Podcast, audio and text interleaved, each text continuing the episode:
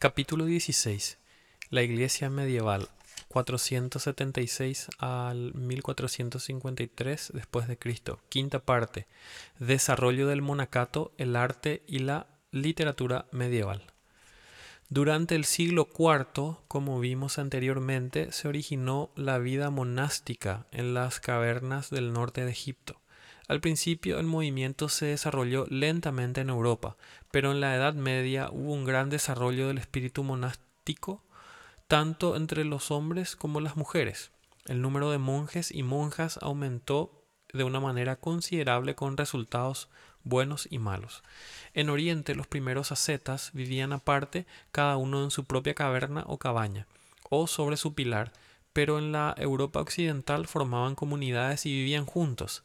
Al crecer estas comunidades fue necesaria alguna forma de organización y gobierno y en el transcurso del tiempo surgieron cuatro grandes órdenes. La primera de estas órdenes fue la de los benedictinos, fundada por San Benedicto en, el año 529 después de Cristo en Monte Cassino, a mitad de camino entre Roma y Nápoles. Esta orden llegó a ser la mayor de las comunidades monásticas de Europa y en su primer periodo promovió la cristianización y civilización del norte.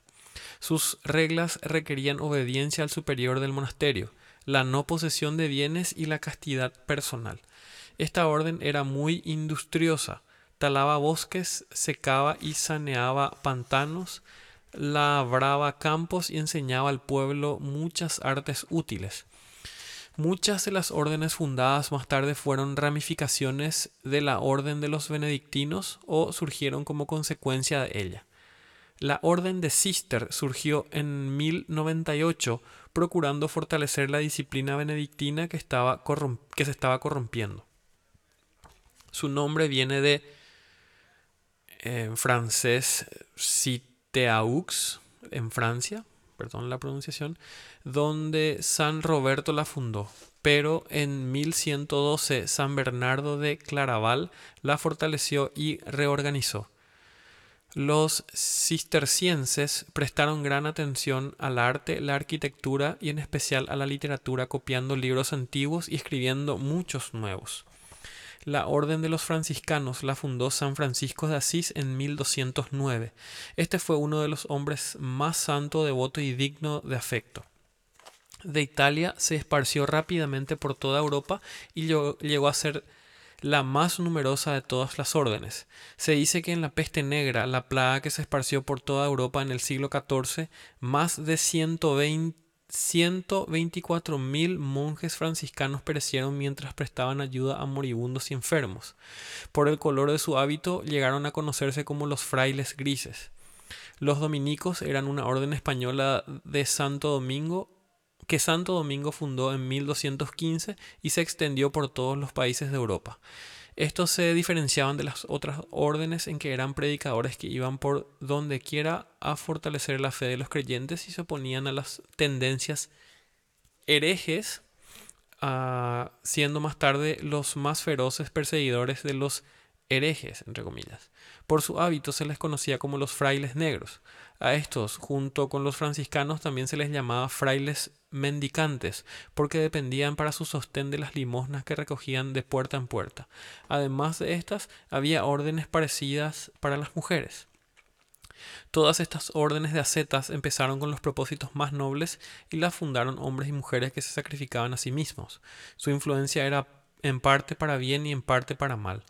Al principio, durante el primer periodo de cada orden monástica, era un beneficio a la sociedad. Reconozcamos algunos de los buenos resultados del monacato.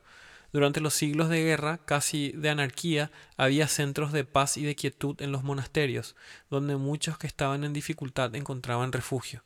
Los monasterios daban hospitalidad a los viajeros, a los enfermos y a los pobres. Tanto el moderno hotel como el hospital eh, se desarrollaron del hospicio o monasterio. A menudo el monasterio o el convento era el refugio y la protección de los indefensos, en especial de las mujeres y los niños. Los primeros monasterios, tanto en Gran Bretaña como en el continente, promovieron la agricultura. Perdón. Los monjes se, se dedicaron al saneamiento y secado de pantanos la canalización del agua y la, construcción de caminos y el cultivo inteligente de la tierra. En las bibliotecas de los monasterios se preservaron muchas de las obras antiguas de la literatura, tanto clásica como cristiana. Los monjes copiaban libros y escribían la vida de hombres distinguidos, crónicas de su propio tiempo e historias del pasado. Los monasterios han dado al mundo muchas de las obras religiosas más preciosas, tales como los cánticos de San Bernardo y la imitación de Cristo por Kempis.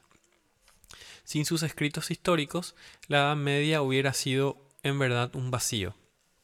Los monjes eran los principales maestros de la juventud, casi los únicos maestros.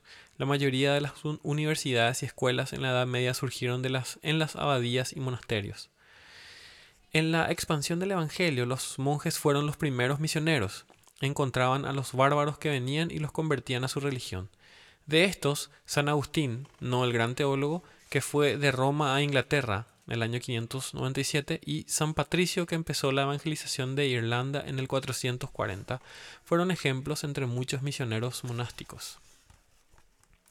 Pero si estos buenos resultados emanaron del sistema monástico, también hubo malos resultados. Algunos de estos males se manifestaron aun cuando la institución estaba en su mejor época, pero se hicieron más evidentes en los últimos periodos, cuando el monacato degeneró y perdió su fervor primitivo, sus ideales elevados y su estricta disciplina. Entre estos males estaban los siguientes. El monacato presentaba la vida célibe como la más elevada, lo cual es falso y contrario a las escrituras. Obligaba a la adopción de la vida monástica e incontables millares de hombres y mujeres más nobles de su época. A incontables millares de hombres y mujeres más nobles de su época, perdón. Los hogares y las familias no los formaban los mejores hombres y las mujeres y las mejores mujeres, sino por los por los de ideales inferiores. Recluía multitudes para que no solo participaran de la familia, sino también de la vida social, cívica y nacional. Tanto en la guerra como en la paz, los hombres capacitados que se necesitaban en el Estado estaban ociosos en, en los monasterios. Se ha asegurado que Constantinopla y el Imperio Oriental pudieron haberse defendido de los turcos y los monjes y eclesiásticos hubieran tomado las armas y peleado por su país. El aumento de riqueza de los monasterios condujo a la indisciplina, al lujo, a la ociosidad y a la franca inmoralidad. Muchos conventos se convirtieron en lugares de iniquidad. Cada nueva orden buscaba reformación, pero a la larga sus miembros degeneraban a los más, a los más bajos niveles de conducta. En un principio los monasterios se sostenían por la labor de sus ocupantes. Sin embargo, en los siglos subsiguientes su labor casi cesó por completo y monjes y monjas se mantenían de las rentas de, las de sus propiedades que aumentaban sin cesar y por las contribuciones que se imponían a la fuerza a las familias ricas y pobres. Todas las propiedades de bienes raíces de las casas monásticas, estaban exentas de contribución. De este modo, una carga que siempre aumentaba y que al final se hizo insoportable se colocaba sobre la sociedad fuera de los conventos. Su rapacidad los condujo a la extinción. En el principio de la Reforma, en el siglo XVI, los monasterios en todo el norte de Europa estaban tan degradados en el concepto del pueblo que los suprimieron universalmente. Incluso obligaron a trabajar para su sostén a quienes vivían dentro de sus paredes. A este periodo se acostumbraba a llamar la Edad Oscura. Sin embargo, esos siglos dieron al mundo algunos grandes beneficios bajo la influencia directa de la Iglesia.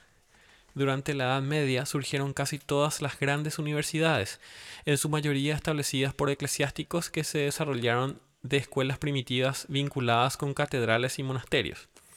Entre estas puede mencionarse la Universidad de París, que en el siglo XI bajo Abelardo tenía 30.000 estudiantes. Las universidades de Oxford, Cambridge y Bolonia, a las que asistían estudiantes de todos los países de Europa.